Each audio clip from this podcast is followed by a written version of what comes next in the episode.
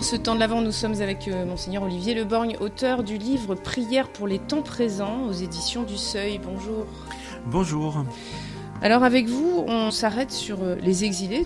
On parlait hier du retour du Christ en gloire. Ça peut paraître loin. En réalité, la question du, Christ et du migrant, elle est permanente. Il y a deux choses derrière, si vous me permettez. Là, on rentre pour moi dans, dans le cœur du cœur. La première chose, ce que vous faites au plus petit d'entre les miens, c'est à moi que vous le faites, dit Jésus. J'étais malade, vous m'avez visité, j'étais nu, vous m'avez habillé, j'avais faim, vous m'avez nourri, j'étais étranger, vous m'avez accueilli. Ce que vous faites au plus petit d'entre les miens, c'est à moi que vous le faites. Jésus, dans l'évangile de Matthieu, chapitre 25. Je suis catholique. Je suis catholique à cause de la présence réelle du Christ. Je me suis converti à 16 ans le Seigneur m'a fait la grâce de savoir que c'était absolument vrai, que dans l'Eucharistie, c'est réellement, réellement le Christ ressuscité qui se donne à nous, dans ce qui ressemble à pas grand-chose, une hostie. Et j'entends Jésus qui, après avoir dit Ceci est mon corps, ceci est mon sang, en parlant de ce pain et ce vin qu'il offre au Père, dit Ce que vous faites au plus petit d'entre les miens, c'est à moi que vous le faites. Et donc j'entends que la dynamique eucharistique m'oblige, en confessant le Christ ressuscité sous les apparences du pain et du vin dans le Saint-Sacrement, à le reconnaître dans le pauvre. C'est lui. C'est pas comme si vous alliez au Christ, c'est pas ça vous fera penser au Christ, c'est pas soyez gentil parce que Jésus sera content. C'est c'est à moi que vous le faites. Le Christ est dans le pauvre. Le Christ s'identifie au plus pauvre. Il, il, ne le phagocyte pas, il ne prend pas sa place, il ne le mange pas il s'identifie. Et c'est lui. C'est à moi que vous le faites. Le Christ crée un lien aussi fort quasi que le, que le lien eucharistique avec le pauvre. Je, n'y peux rien, c'est la parole de Dieu. Mm-hmm. C'est à moi que vous le faites. Il leur a dit, c'est comme si c'était à moi, j'aurais mis une distance. Il dit, c'est à moi. Ma foi eucharistique m'a obligé à ne pas pouvoir passer à côté.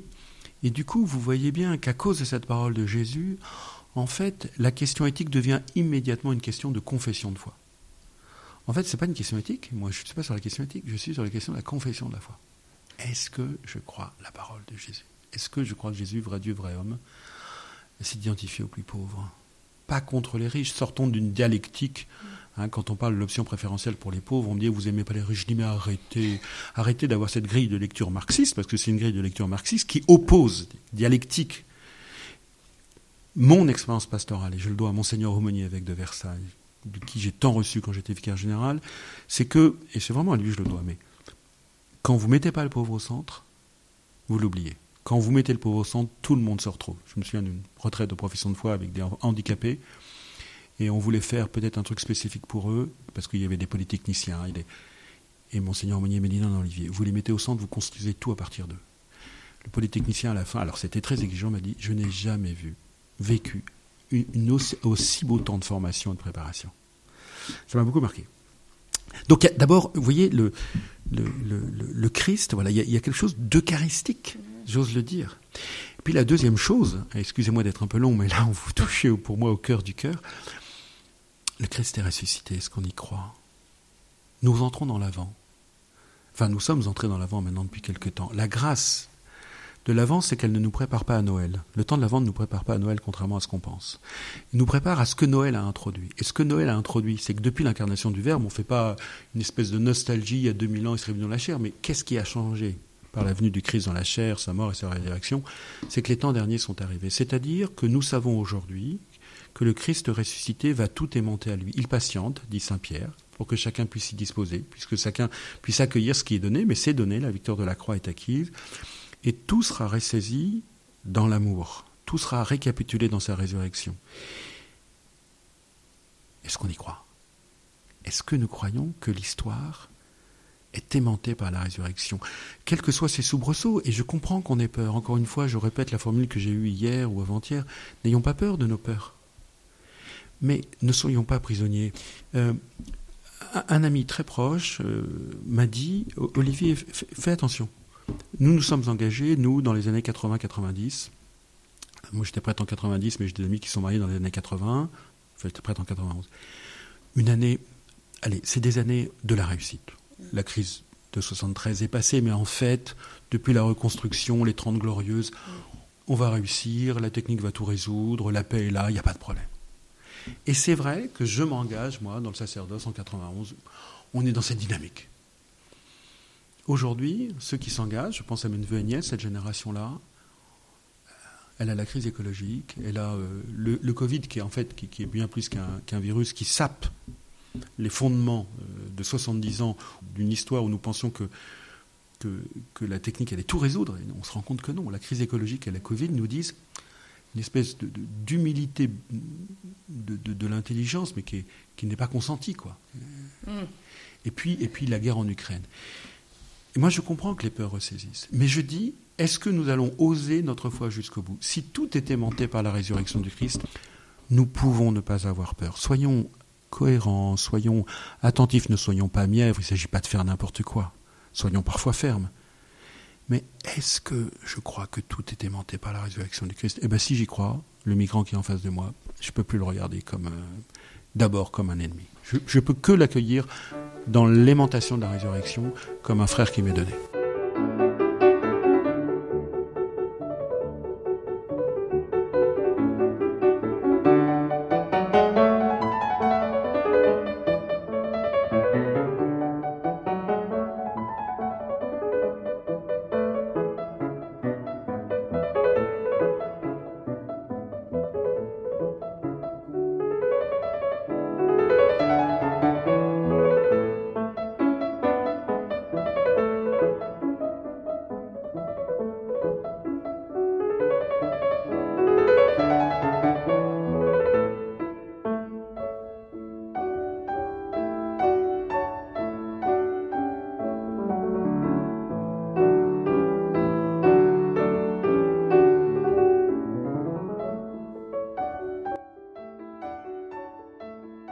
Qu'est-ce que ça peut vouloir dire dans le quotidien de nos auditeurs, ce souci du pauvre?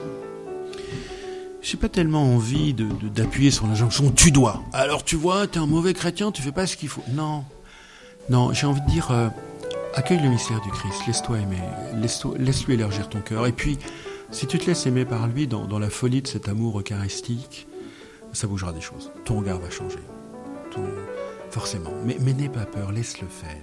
Et c'est pas si facile, hein Marthe, elle voulait pas se laisser faire par Jésus. La grande différence entre Marthe et Marie, c'est que Marthe, elle veut faire des trucs pour Jésus, mais elle veut pas que Jésus fasse des trucs pour elle. Marthe, elle fait des trucs pour Jésus pour se protéger de ce que Jésus pourrait faire pour elle. Peut-être qu'on est parfois un peu trop comme ça. Et ce qu'elle fait est super. Hein Alors, oui, bien sûr, il faudrait qu'on s'engage plus, mais, mais je n'ai pas tellement envie d'appuyer sur ce tu dois. Vous voyez, moi j'ai fait de la théologie morale et il y a quelque chose d'une injonction extérieure, d'un tu-dois épuisant dont on a saoulé les chrétiens et qu'on fait fuir du monde. Mais laisse-toi aimer et tu verras ce que tu peux. Et tu verras ce que le Christ vient faire en toi. Fais gaffe, c'est décapant. Peut-être que tu ne veux pas te laisser aimer parce que tu sais que ça va te mener sur des chemins qui sont les chemins de l'offrande du Christ pour la vie du monde, qui là te décaperont. Mais n'aie pas peur, tu seras gagnant. Mais le pape a ce ton indicatif, on pourrait dire, en étant assez simple. Mais disons que il, rappelle quand même que nous avons une responsabilité. Il dit fraternelle. Il dit qu'on est, on est parfois euh, comme euh, ces personnes qui ont laissé le pauvre euh, sur la route et c'est seulement le, le Samaritain qui s'en est occupé. Il a quand même cette expression, la culture du bien-être qui conduit avant tout à nous-mêmes. Est-ce que c'est ça aussi ben oui, mais du coup, euh, laisse-toi aimer, ça va briser cette culture euh, qui te conduit à toi-même pour t'ouvrir à, la plénitude de la vie. Mais le pape a raison. Quand je lis l'Écriture, euh, je ne pense pas qu'on puisse jouer une attitude contre une autre. j'ai trop souffert de moralisme, enfin, j'en ai pas beaucoup souffert, mais, mais ceci dit, quand je lis l'Écriture, quand je lis, il y a quelques mois, on avait hypocrite, plusieurs, plusieurs jours de suite. Je sais que c'est à moi que le Christ part, hein, c'est pas aux autres. Hein. Moi, dans l'Église, je vois trop de spécialistes de la conversion des autres. Hein. Moi, la mienne, elle me demande déjà du boulot. Et le, Christ, il a un amour fou, mais décapant, hein, si tu te laisses aimer par le Christ. Mais justement, on n'a pas envie d'être euh, sorti de, notre confort. C'est quand même aussi euh, une façon de pouvoir euh, vivre tranquillement. Personne n'a envie de, se retrouver. Et moi le premier. Il y a une phrase de, Jésus à Pierre après la résurrection, après le triple même tu Seigneur, toi qui sais tout, tu sais bien que je t'aime. Jésus dit à Pierre, un autre te scindra et te mènera là où tu ne veux pas aller. Et euh, cette phrase me fait beaucoup réfléchir parce que je sais que Jésus ne veut que la vie. Je suis venu pour que vous ayez la vie et que vous l'ayez en surabondance. Jean chapitre 10 verset 10. Et donc je sais que Jésus ne peut pas me mener ailleurs que vers la vie. Alors peut-être que la vie, eh ben, elle passe par euh, l'union avec Jésus et l'offrande dont nous faisons mémoire à chaque Eucharistie. Oui, elle est décapante, elle n'est pas, elle pas confortable au sens mondain du terme, mais en même temps c'est le seul véritable repos. Euh, oui, il y, a en moi, de cette phrase de Jésus, un autre te scindra là où tu ne veux pas aller, je comprends qu'il y a en moi une complicité avec la mort. Il y a quelque chose en moi qui ne veut pas vivre. Et le Christ est obligé de secouer très fortement le cocotier pour que la vie rejaillisse là où moi je suis en train de l'enterrer dans la mort. Et il n'y a pas de vie sans relation, et il n'y a pas de vie sans don, parce que nous sommes issus du don trinitaire, nous sommes créés à l'image de Dieu qui est essentiellement don. Merci, monseigneur Olivier Leborgne. À demain.